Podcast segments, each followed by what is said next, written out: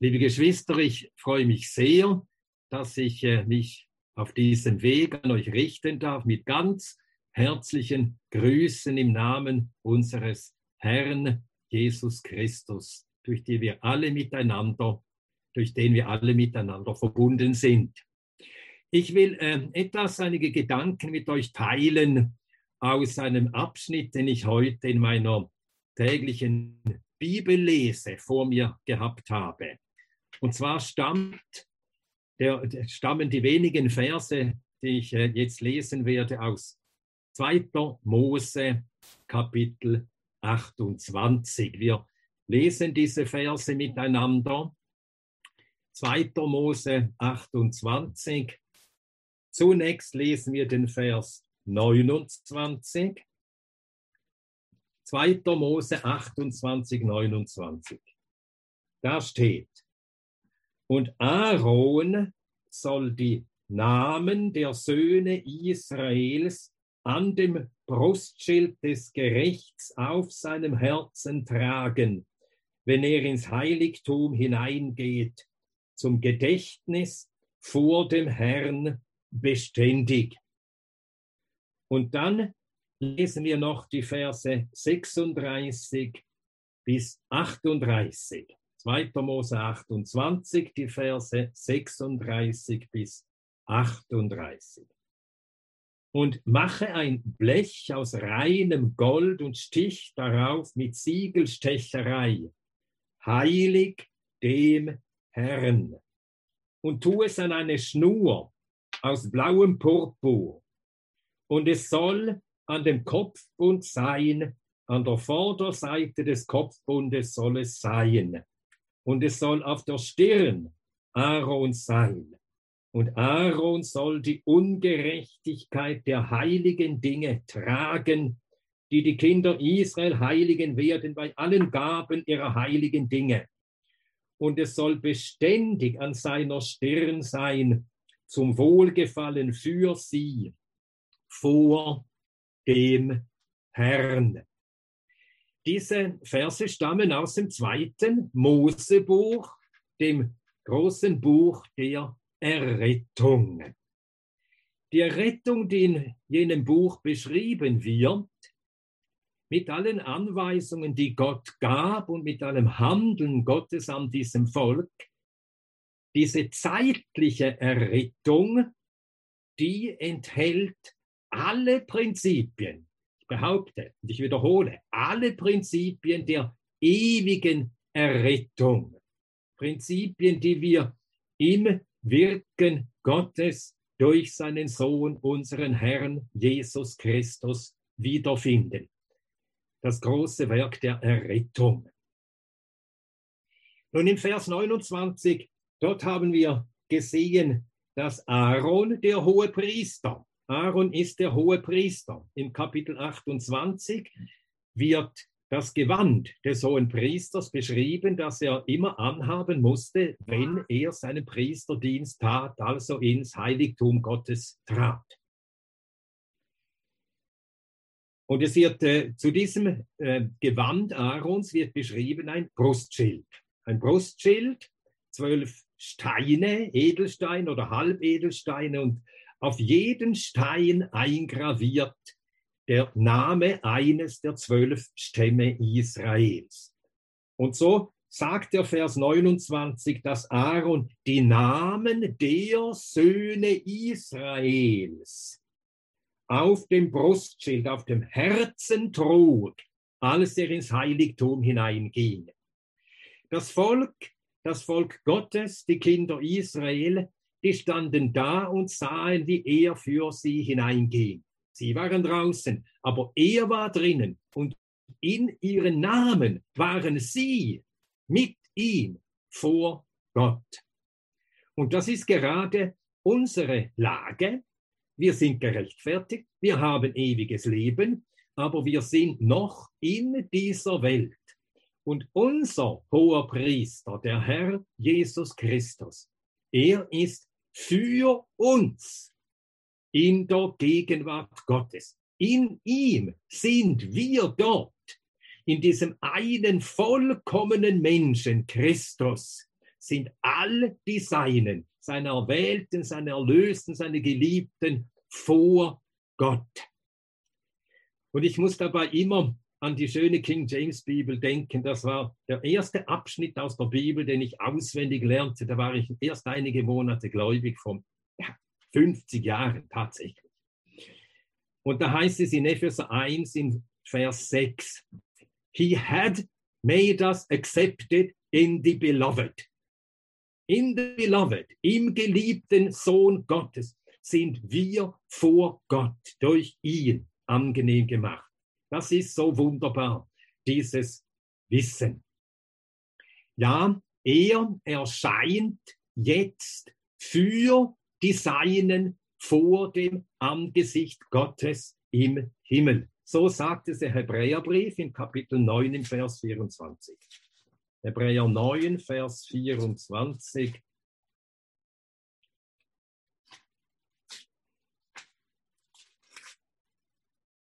Da steht, denn Christus ist nicht eingegangen in das mit Händen gemachte Heiligtum, ein Gegenbild des Wahrhaftigen, sondern in den Himmel selbst, um vor dem Angesicht Gottes für uns zu erscheinen. Also wir haben in Christus den vollkommenen Stellvertreter im Tod zu unserer Rechtfertigung, Tod und Auferstehung zu unserer Rechtfertigung und jetzt als der ewig Lebende ist er unser Stellvertreter auch vor Gott. Er vertritt uns vor dem Angesicht Gottes. Und dann diese zweite Stelle äh, aus äh, 2. Mose 28. Und heute fiel mir eben eine Einzelheit besonders auf. Und von der will ich etwas sagen. 2. Mose 28, Vers 36, mach ein Blech aus reinem Gold und stich darauf mit Siegelstecherei heilig dem Herrn. Und das war mir schon ein vertrauter Gedanke. Christus ist wohl der barmherzige Hohepriester, der mit uns mitzuleiden vermag, aber wir müssen auch einen heiligen hohen Priester haben, und das lesen wir in Hebräer 7, Vers 26. Dass uns ein solcher hoher Priester geziemte. Hebräer Kapitel 7, der Vers 26.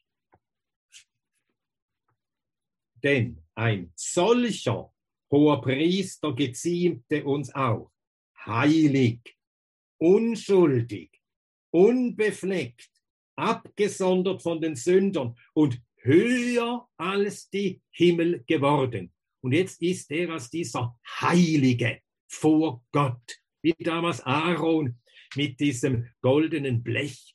Wörtlich steht dort zieht, das ist eigentlich eine Blume. Hinweis darauf, dass unser hoher Priester ewig lebt, wie es Hebräer 7 sagt.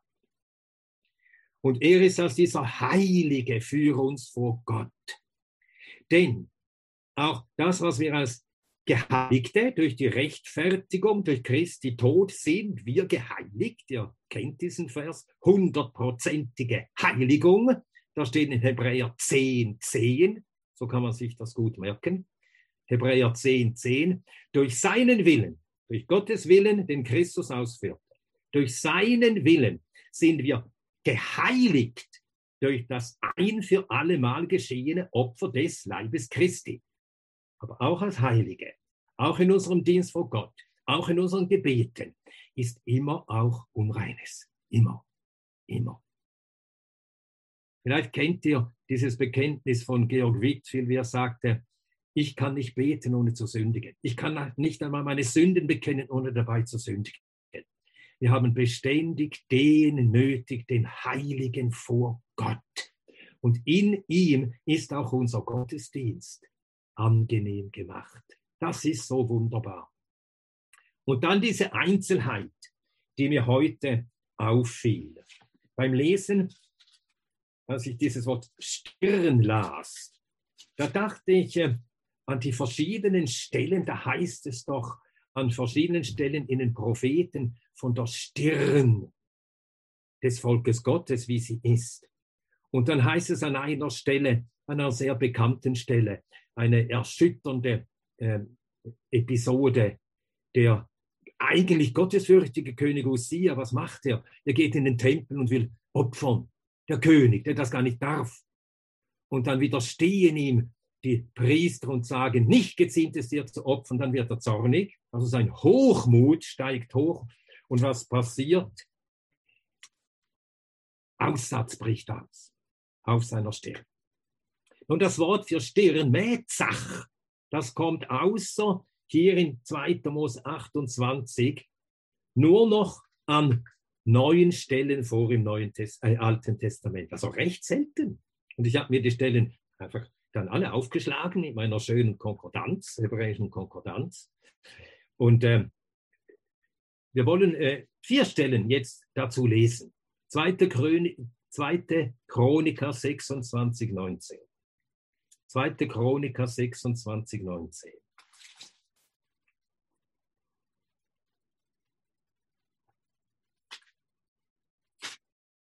Ja, da steht, aber Usia wurde zornig.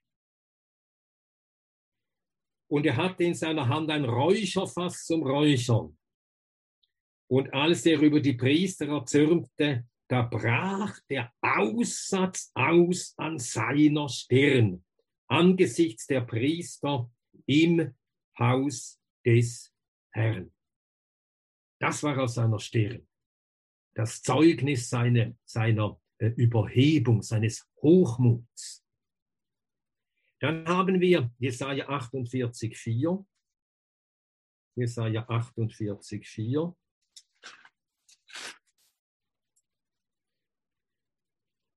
Da spricht Gott und sagt über Israel, weil ich wusste, dass du hart bist und dass dein Nacken eine eiserne Seele und deine Stirn aus Herz ist. Das ist die Natur, auch des Volkes Gottes. Unsere Natur, eine eherne, eine harte Stirn. Wir sind hart vor Gott und gegen Gott. So sind wir, so ist unsere Natur. Dann Jeremia 3, Vers 3. Jeremia 3, Vers 3. Hier sagt der Herr durch den Propheten Jeremia dem Volk, und die Regenschauer wurden zurückgehalten und es ist kein Spätregen gewesen, aber du hattest die Stirn eines Hurenweibes weigert es dich, dich zu schämen.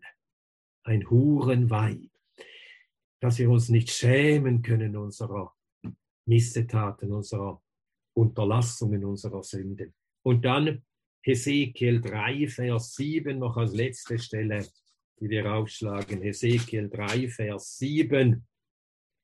Aber das Haus Israel wird nicht auf dich hören wollen, denn sie wollen nicht auf mich hören. Das sagt der Herr dem Propheten Hesekiel. Sie werden nicht auf dich hören wollen, denn sie wollen nicht auf mich hören, denn das ganze Haus Israel hat eine harte Stirn und ein verstocktes Herz.